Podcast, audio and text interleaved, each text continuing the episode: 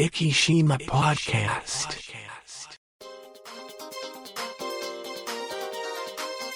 この番組は、イキのちょっとしたニュースを Facebook 上でお伝えしております。イキ島 Facebook ページの管理集団、IKIG11 が制作、配信し、イキの最新ニュースやゲストトークをお伝えいたします。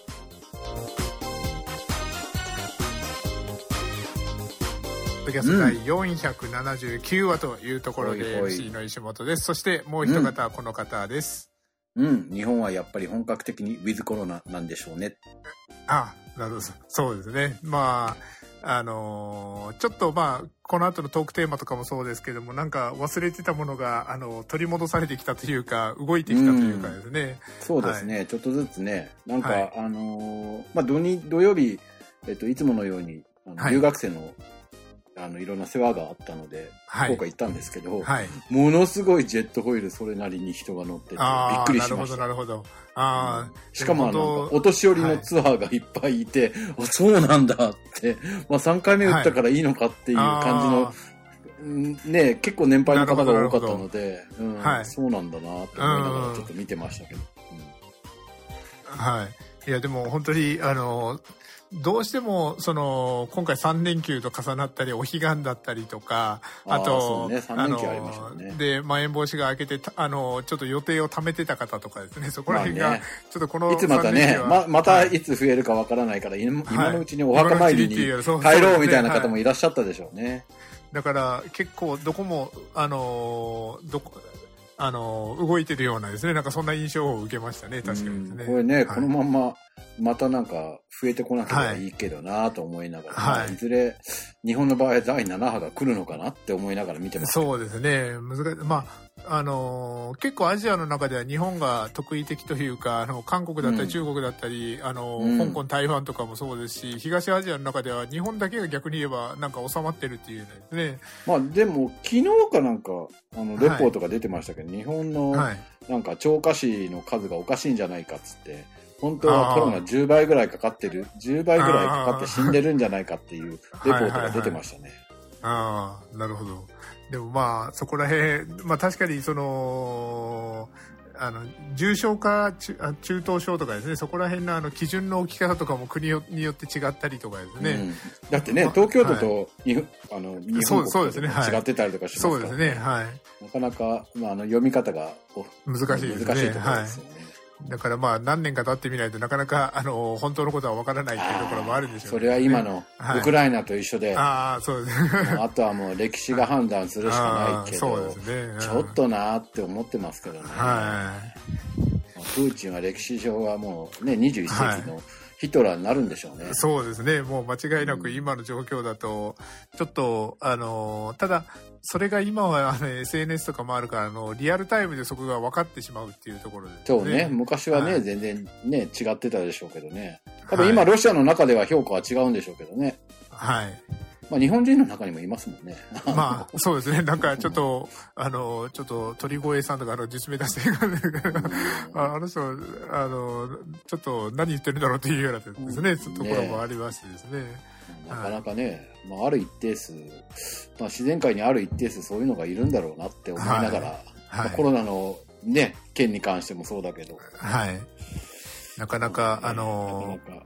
非科学的なというかですね、なんかそういうような発想の方もいらっしゃるなとですね。そうね。はい。ね。というところで、あまり言い過ぎると、ちょっと大変なことになる。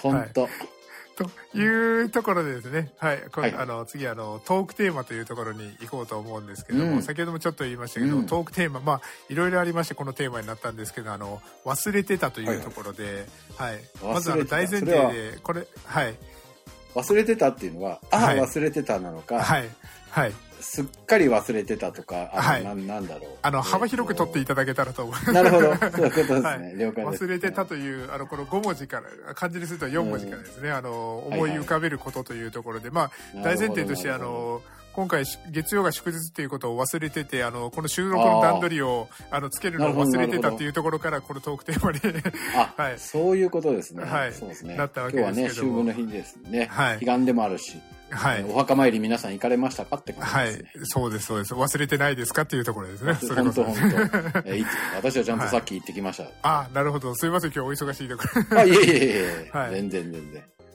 で、最近でもですね、忘れてたといえば、本当にあの、リマインダーに助けられてるなというかですね。僕ね、はい同じことを言おうと思ってたんですよ。はい。やっぱあのー じゃあ、お先にどうぞ。だんだん、だんだんやっぱり年取ってくると、はいあの、あ、忘れてたってなるのを避けるために、はいやっ。ぱり今のね、あの、はい技術を活用して、しょっちゅはいうしょっちゅうリマインダーかけ、かけるとか、はい。あの、予定表に入れといてで、えーリマインドしてくれるように設定するとかいうのをよくやるんですけど、はい下手するとそれさえを忘れてしまうことがあるから、ね、そうそう。はい。あの、おっしゃる通りでですね、あの、リマインダーをしようと思って、あの、そあのちょっと廊下を歩いてその自分のデスクに戻ったらそのリマインダーをかけることを忘れているとか。そうなんです。そうなんですよね。逆に今度そうあるはい、リマインダーにあの踊らされてる支配されてるというかのあーそうね。リマインダーに振り回されながら仕事をしてる時とか。ねまあ ありますよね。なんか最近のほらリマインダーとかははいすごくこう性能がいいので、結はい。局ほら何時からどこどこで会議ですみたいに入れとくと、そろそろ出ないと間に合いませんよみたいなそうそうそうそう。リマインドが来ますよね。あのあの、ここから今だと何分かかる、るからって。そうすごいですよね。交通事情まで含めてはい判断してくれる。ただアップルさんからですねあの息の交通事情ちょっとよく分かってないところがあって、はいはいはい。あの足部庁舎とかに行かなきゃいけない会議とかがあるとしてそこにあの1時間半前にそろそろ出ないとあのバスに間に合いませんよ的な バスで行かないしうんとか思っちゃいますよね。はいまだまだ行かないけどなとかはいそうそう。あれはすごいですよね、本当にはいね。やっぱ都内とかにいたら、ほら、電車の遅れ具合とかも加味して、もう出た方がいいですよとか来はいそうですね。だから、すごいですよね。はい。というか、その、ある程度、その、過去の自分はですね、未来の自分に対してそのリマインダーを送るわけですけども、うんあの、未来の忙しさとかをあまり気にせずにこう送ってるもんだから、あの、リマインダーをかけすぎてですね、あの、ん。過去の未来、あ、過去の自分に未来の自分が踊らされるとかですね。そうそういうこともあり最ますよね。近はい。ありますね。でもそのうちこう何にもしなくてもね、まあ、はいあの、まあ今音声入力とかもあるんで、はい、結構結構こうリマインドかけてもふ普通にね、なんとか草さんとかね、そうそうそう。はい。シリさんとかってこう言うだけでこう結構反応してはい。ね、リマインドかけてくれるんで便利は便利ですけどね。はい。いや、でもそれこそ踊らされてるといえば、あの、アレクサに踊らされてるというかですね、うん。まあ、家をちょっとその、いろいろ家電だったり何だったり、はいはいはいリンクさせすぎたせいで、ちょっとあの、はい。職場でちょっと暗い部屋とかに入ったら、ついあの、電気のスイッチに手が伸びる前に、アレクサ電気つけてっていう、あの、ついつい、あの、口が動いてしまうっていうね。もうアレクサに踊らされるってそう い。う。感がありますよね。はまあでも慣れると便利ですよね。はい。なんか、うちなんかよくこう、診察室とか、はい処置室とかにもアレクサ置いてあるんですよ。い。はいはいはい。でそうするとこう、なんだろう、あの、止まつって言ってこう、はい染色とかするじゃないですか。はいはい。そうすると何分この駅つけて何分この駅つけてみたいなのがあるので、ああ、なるほどなるほど。でそれをリマインドこう、タイマーでかけるのはものすごく便利。昔はこう時計で測ってた、測ってたりとかそうですね、はい。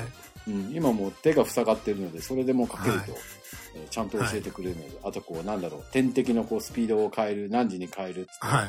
みんうんうんなあのスタッフが何時にはいこうってね、はいやってくれるんで、そうするとはいすごく、いあの、便利になりましたよね。うん。いやもうそれが、で、た でもたまに、あの、例えばアレクサ15分タイマーとか言って、タイマーし,、して、してたつもりがしてなかったりとかですね。それを忘れてたとか。なんかあの、あれ？ね。あれ？言ったかなとか思って、アレクサに、アレクサタイマーあと何分って言ったら、あの、あと11分です。あ、言ってた言ってたとか。ああ、ありますね。はい。うんはいタイマーありませんとか言われることがあるしね、逆に、ね。そうそうそうそうなんです。あ、やっぱかけてなかったうんかけ忘れてるとかも。そうそう。はい。なんか本当に、ねあの、ちょっと助けてもらいすぎて、ちょっと頼りにしすぎてるところもあるのかなと 思ったりとかですね。今ね、はいすごいですね。いろんなものがこう、何、は連動してできるから。そうですね。はい。例えばこう天気があれだから傘持ちましたかとか入り口でね、はい言われたりとかさ、いろんなシステムがあるのですごいですよね。そうですね。だからもう、とりあえず、あのー玄関先で、あのーアレクサに、アレクサ行ってきますって言うようにしたら、いろいろ、うん今、福山先生がおっしゃった通り、今日は雨ですけど大丈夫ですか的なことを言ってくれたりとか、はい。あと、ちゃんとあの、自動的に全部電気を消してくれたりとか、そうそうそうそう、すごいですよ、ね。あの、そんな感じで、あの、やってくれすぎるからですね、もうなんか、本当に、あの、アレクサがいなくなったら急に何もできなくなるんじゃないかと。ありますもんね。まあほら、は iPhone とかでもすごくて位置情報を取ってて、ね、職場を出た瞬間に家のエアコンつけてくれるとか、ねはいお風呂を沸かしてくれるとか、はいはいそういう時代ですもんね。すごいよね。より、寄り道もできなくか。あ、寄り道はできないですね。そう、アレクサに帰ってきたら、あの、あなた寄り道しましたねとか言われる。あ、言われそう言われそう。もうお風呂も沸いてる、沸いてたのにどうしたんですかとか。はい。ちゃん、ちゃんとあの、寄り道するときは言ってよとか言われるかもしれない。あ、言われそう言われそう。なんか。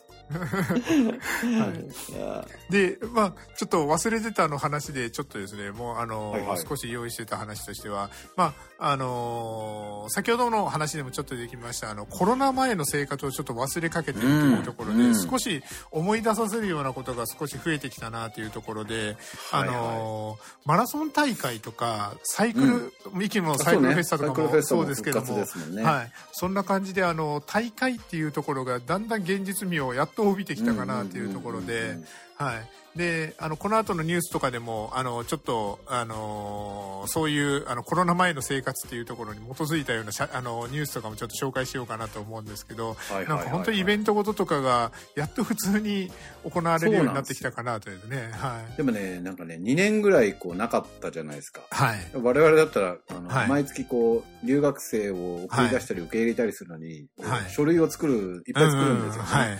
で、それをやってて、やっはい。ぱりこう、みあの、まあ、何人かこう、委員の人がいらっしゃるんですが、皆さんこう、2年やってないんで、はい忘れてることが多いんですよ。はい。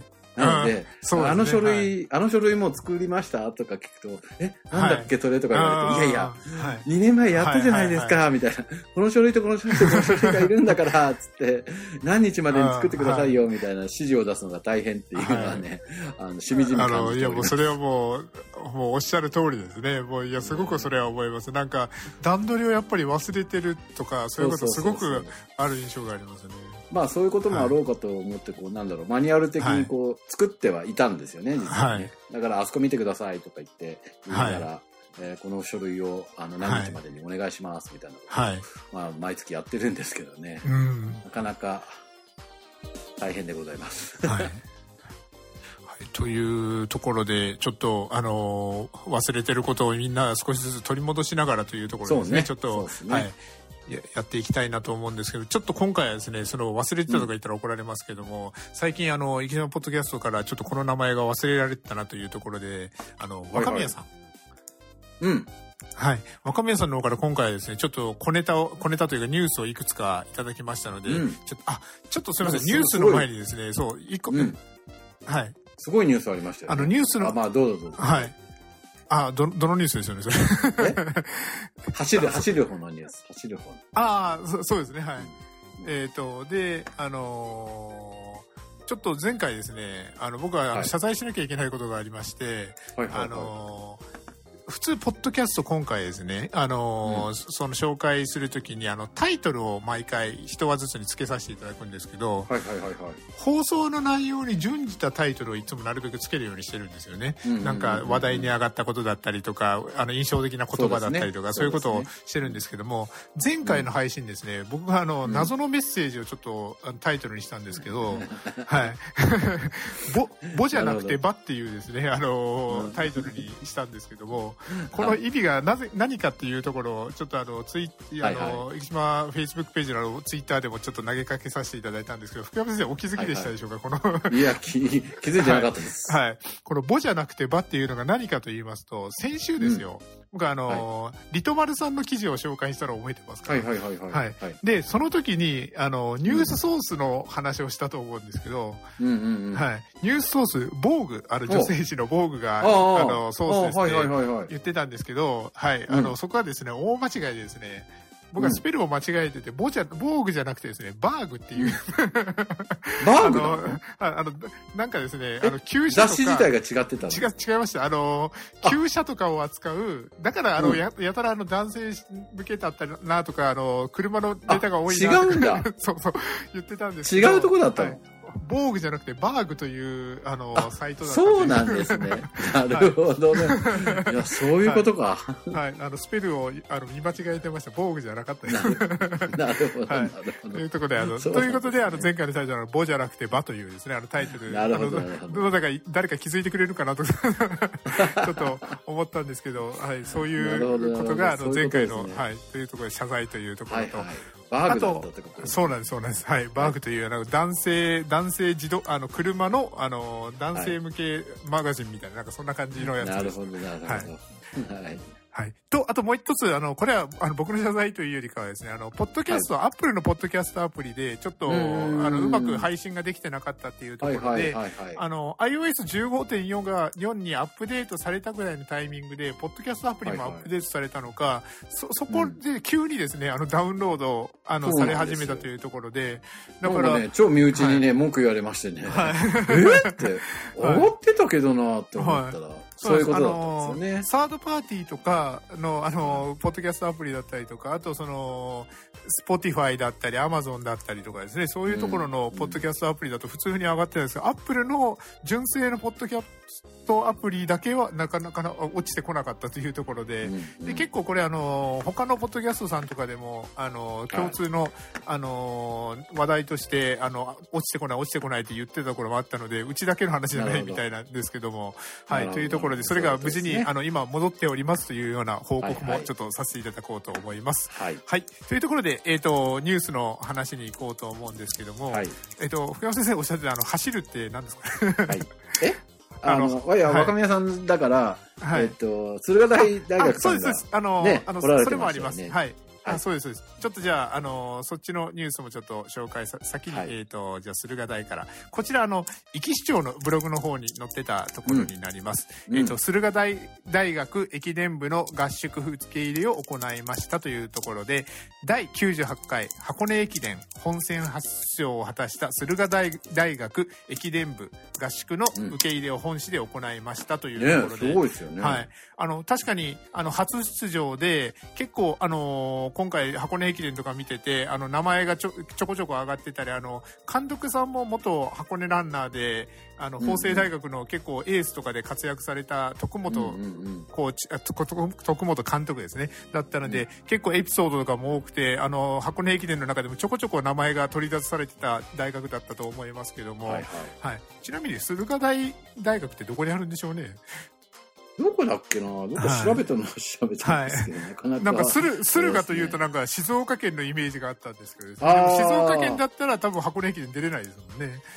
あ、で、出れないですね。はいというところで多関分じゃないとはいダメですけどね。そうですよね。だから、あのーどっか、あの、神奈川とか、あの辺じゃないかなとか思っあたりはする。東京、埼玉、どこだっけな？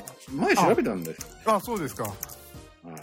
ちょっとご存知の方は教えていただけたらと思いますけど、で、その箱根にも本戦にも経あの経験をした1区の、1区、3区、5区、8区の選手、えっ、と4、4名の選手もですね、あの、壱岐に来られて、それ、えっ、と、3月8日から15日までの8日間、月浜、ジョギングコース、春の辻周回コース等でトレーニングに励んでいただきましたというところで、このニュース僕あの、3月の10か11ぐらいに見たんですよね。うん。あの、もちろん行きましてですね。ただ、なかなかですね、僕が行くような時間にはもう、あのー皆さんいらっしゃらなくて、あのまあちょっと薄暗くなるような時間だったからですね、あのちょっとお見かけするチャンスはなかったんですけども、ぜひともちょっと見てみたかったなとは思ったんですけどですね。はい。わかりましたよ。やっぱり埼玉県です。反応、反応でした。あ、そうですか。駿河って、僕あの、さっきも言ったあの、静岡のイメージなんですけど、なんかその他にもなんか。あの駿河の字じゃないですもんあね。、そうですか。じゃないかな？確かはいに駿河、駿河違いじゃないですかね。あ、なるほど、なるほど。というところで、駿河台っていう地名が埼玉かなんかにあるんでしょうね、おそらくね。そはい。とええ、はいあ、一緒か。一緒だ。はい字は一緒ですね。はい。駿河湾の駿河と一緒ですね。ああ、なるほど。じゃあ、埼玉に多分地名があるんでしょうね、そういうね。そうそうなんですかね。はい。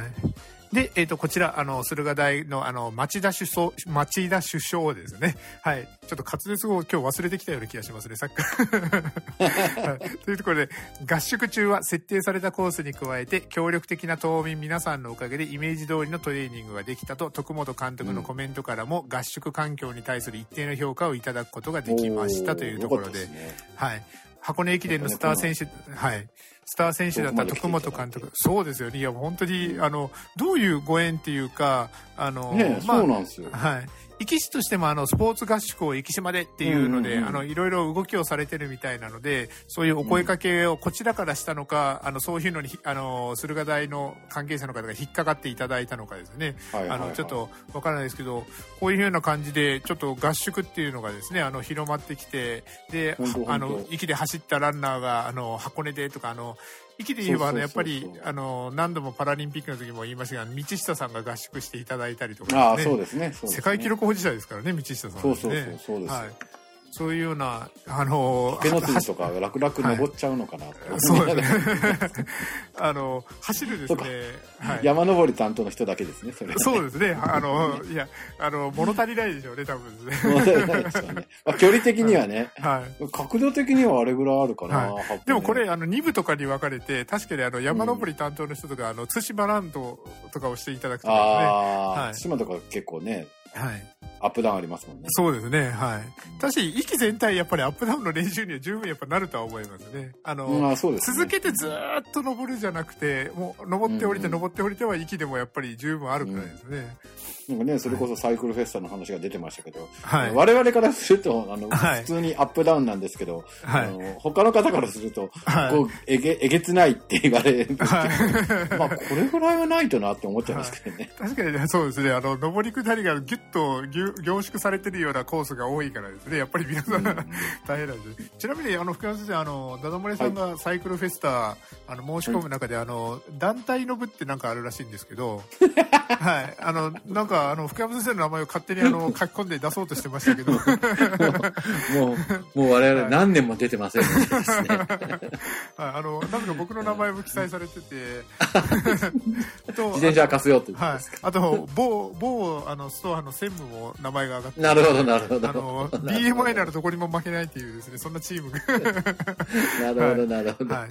あの、ちょっとそこはどうなるか、ちょっとさんしたい。久々にね、あの、サイクルベストもね、皆さん盛り上がっていただけると嬉しいそうですね。はい。そその先にあの7月ぐらいには、あ、6月ぐらいにあの、対馬の国境マラソンだったりとか、10月には、はい、ウルトラマ、息、息のウルトラマラソンとかもですね。ウルトラマラソンはまだ決まってないんですよ、まだ、あの、ホームページとかたまに見るんですけど、まだ情報としては上がってきてないですね。なるほど。はい。はい。そしてですね、いろいろ動き始めたと言いますと、はい、こちらなんですけども、うん、これもあの、若宮さんからいただいたんですけど、辰野島遊覧都線、3月の18日から運行開始ということなので、この3連休から、はい、動き始めておりますというところで、ちょっと若干あの、料金改定とかも合ってるみたいなんですけども、ただ逆にあの、海上山桜のあの、運行は残念ながら今年度もお休みですというような、そうなんですね。はい、ことになってるみたいです。あれ海から見るの綺麗ですもんね、はい、そうですよね。またあの、まあ、ちょっと来年はね、どうしても密というところでですねなかなかあの、はいはい、まだ今月は難しいんだろうなっていうようなところですね。はいそしてあとはですねこれも若宮さんからいただいた、島民限定宿泊キャンペーン第3弾を実施いたしますというところでこれあの長崎県の新呼吸の旅キャンペーンですね。こちらと、うん、あの壱岐限定の壱岐市島民限定宿泊キャンペーンっていうところこれが両方ともあのなあのこれがあの適用されるというところで例えば、えーとはい、この前あの紹介したリトマルさんで言いますと、あの、大人ですね、えっ、ー、と、宿泊2万円っていうところなんですけども、県の補助金が5000円、市の補助金が3500円ついて、自己負担額は1万1500円、ほぼ半額近くになるというようなんですね。はい。そして、この額5000円3500円っていうのが最大なので、例えば A コース、はい、A プランのところ、ビューホテルさん、大安閣さん、平山旅館さん、ランプさん、金谷旅館、千賀荘、網本さんとか、A プランになると、料金1万2000円のところ、先ほどの8500円が引かれて、自己負担額は3500円とかですね。すごいね。はい。そして B プランのところ、えっ、ー、と、1泊1万円のところは、えっ、ー、と、引かれて、えっ、ー、と、2500円。で、C プランのところは2000円、D プランのところは1500円というところでですね、うん、はい。そういうような形で、あの、宿泊料金が引かれますというところで書いておりますので。1500円とかすごいですよね。はい。これはだから、うん長崎県民の方は、えっ、と、さっきのうん5000円だけは引かれるような感じ。県の補助金だけですね。で、はいはい。市のやつは島民限定なので、市の人は、えっ、と、先ほど言った通り、は最大8500円が引かれるような形になるということなので、これはもう、あの、泊まって飲むに最適なですね。本当はい本当。またちょっと、止まって、生き焼酎を。はい、そうですね。あ、そうか、今はね、日本酒もあるし、ビールそうです、もあるしね。そうです。はい。えーだから例えば、あの A コースの中にあるランプイキさんとかですね飛ばったら、ねあのアイランドブリュワリーが目の前にあ本当本当目の前ではいもう飲んだくれてそのまま、はい。そうそう。あの、何歩か歩いて帰って寝るだけですからね。そうですね。ただただあの8500円引いてもらったけどあの8500円ぐらい分飲んだりとかですね。はいあのまあ、それはそれでそういいんじゃないでしょうか。えー経済を回すという意せっかくだからですね、味で。うん。はい。そうそうそというところで、こちらの、えっ、と、実施期間としては3月14日月曜日もう始まっておりますから、うんえっ、と、令和4年4月28日、えっ、と、木曜日宿泊分からというところで、えーとこれ、までねはい。あ、まだですね。で、これ、あの、先ほどちょっと紹介し損ねましたけど、全部、あの、A か、A ダッシュ、あの、リトマルさんの A ダッシュが A ダッシュで、A、B、うん C プラン、これ一泊二食付きの料金になっております。う。すごいよね。はい。で、D プランのところに関しては、一泊朝食付きっていう料金になってるみたいです。なるはい。ほどというところで、かなりお得だと思います。皆さん、あの、島内旅行というところで、はい。原則2名以上ということになっています。で一応ですね、あの、対象者で当面の間はご家族や普段一緒にいる方でのご利用をお願いしますというところなので、まあ、年には年を入れてというようなまあ形で。そういうことですね。まだね。はい。ねというところで、さんとか、は見せていただいたんですけど、はい。はい。なんかお酒とかこう、ね、それこそ息のこう焼酎とか日本酒とかあはい。って、え、これ全部飲んでいいのっていうぐらいのが、あの、並んでて、これ料金入ってるの、入ってますっつって、あこれだけ飲めたらすごいなあ入ってるんですか？はい。入ってるんですよ。なるほど。はいだからね、あの、びっくりします。後で写真送っときます。なるほど。あありがとうございます。で、ちなみにですね、このキャンペーンにはいさらにお得なキャンペーンがついてきておりまして、うん。まず、えっ、と、連続宿泊キャンペーン。今先ほど紹介したあの宿泊施設に2回以上、だから違うところでもいいと思うんですけども、2回以上、えっ、と、宿泊する。うち1回は民宿またはゲストハウスに宿泊をしていただくと、えっ、と、うんそれであの、応募券のスタンプを集めますと、えっ、と、うん100名の方、抽選で100名の方、5000円相当の壱岐特産品がプレゼントされるとかです。ごいね。はい。75歳以上ってことじゃないですよね、5000円はね。そうです、そうです。はい。あ はい。めっちゃ、めっちゃ評判悪い。あの、はい70 75歳以上の5000円じゃないですよね。はい。あの、違うと思います。はい。と、あと、ハッシュタグキャンペーン二つ目の企画ですね。ここちらあの三角宿泊施設に1回以上宿泊して、インスタグラムの方に、ハッシュタグ、一挙一息と、ハッシュタグ、息の2つをつけていただいて、インスタに投稿をしていただきますと、こちらも抽選で50名の方で3000円相当の息特産品がプレゼントされるということですので、これはあのはい、応募ができる回数制限なしということですので、おもう止まったら止まっただけですね、インスタに投稿をしていただけたら、あの可能性がどんどん上がるというような形になっていると思います。はい。というところで、この深呼吸の旅ですね。やっていきたいと思います。で、あともう一つですね、ちょっと今日若宮さんから宿題がいっぱいあります。なんか、あの、はいはい最初のあのトークで喋りすぎましたけども、長崎県民限定お食事プラスタクシー日帰りプランの。こちらですね。タクシーを使って息のグルメを楽しもうというところで、まあ、なかなかちょっと泊まるまではちょっと時間が取れないねっていうような方にはですね、この、あの、日帰りタクシープランっていうのも一つなのかなというところで、いいでねこちらも3月15日火曜、えっ、と、火曜日1時から申し込みが開始されておりまして、えっ、と、お食事をしてタクシーで帰っていただく、えっ、と、大体、えっ、と、ランチとかでも、ランチプランとかもありますね。これ見てたらですね。ねはい。で、えっ、と、対象のお店とかっていうのは、あ、こちら、えっ、と、プラン加盟店とかにが書いておりますけども、えっ、と、丸達さん、えっ、と、生き牛源さん、かもめの朝ごはん、味吉さうん。ん、みます寿司さん、一富士さん、宝月さん、うん。こちらが満足ディナープラン A コースとなっております。で、満足ディナープラン B コース、太郎さん、トロルさん、魚吉さうん。ん、えっ、と、大久保本店さん、梅島さん、そして最後、お手軽ランチプランというところで、うん。太郎さん。三浦屋さん、トロルさん、和牛源さん、三ます寿司さん、モカジャバ本店、大久保本店さん、えっ、と、原ほげ食堂さん、梅島さん、梅島さん、で、宝月さんというところでランチプランもありますというところで、このタクシーえっ、と、このディナープラン、ランチプランぜひご利用いただけたらと思います。というところで、はい、若宮さんの宿題 なんとか収めることができましたというところで、今週の生島ポッドキャストこれで終わりたいと思います。生島ポッドキャストこの番組は、生島 Facebook ページの管理集団、IKIs11 の制作、配信にてお送りいたしました。生島 Facebook ページに興味のある方は、Facebook 上で、生島と検索していただき、ページ内にていいねを押していただけたらと思います。Facebook をされていない方でも、Google などの検索サイトにて、生島と検索していただくと、生島 Facebook という検索結果が出てくると思いますので、そちらからアクセスし、ブックマークに入れていただけたらと思います。それではまた来週。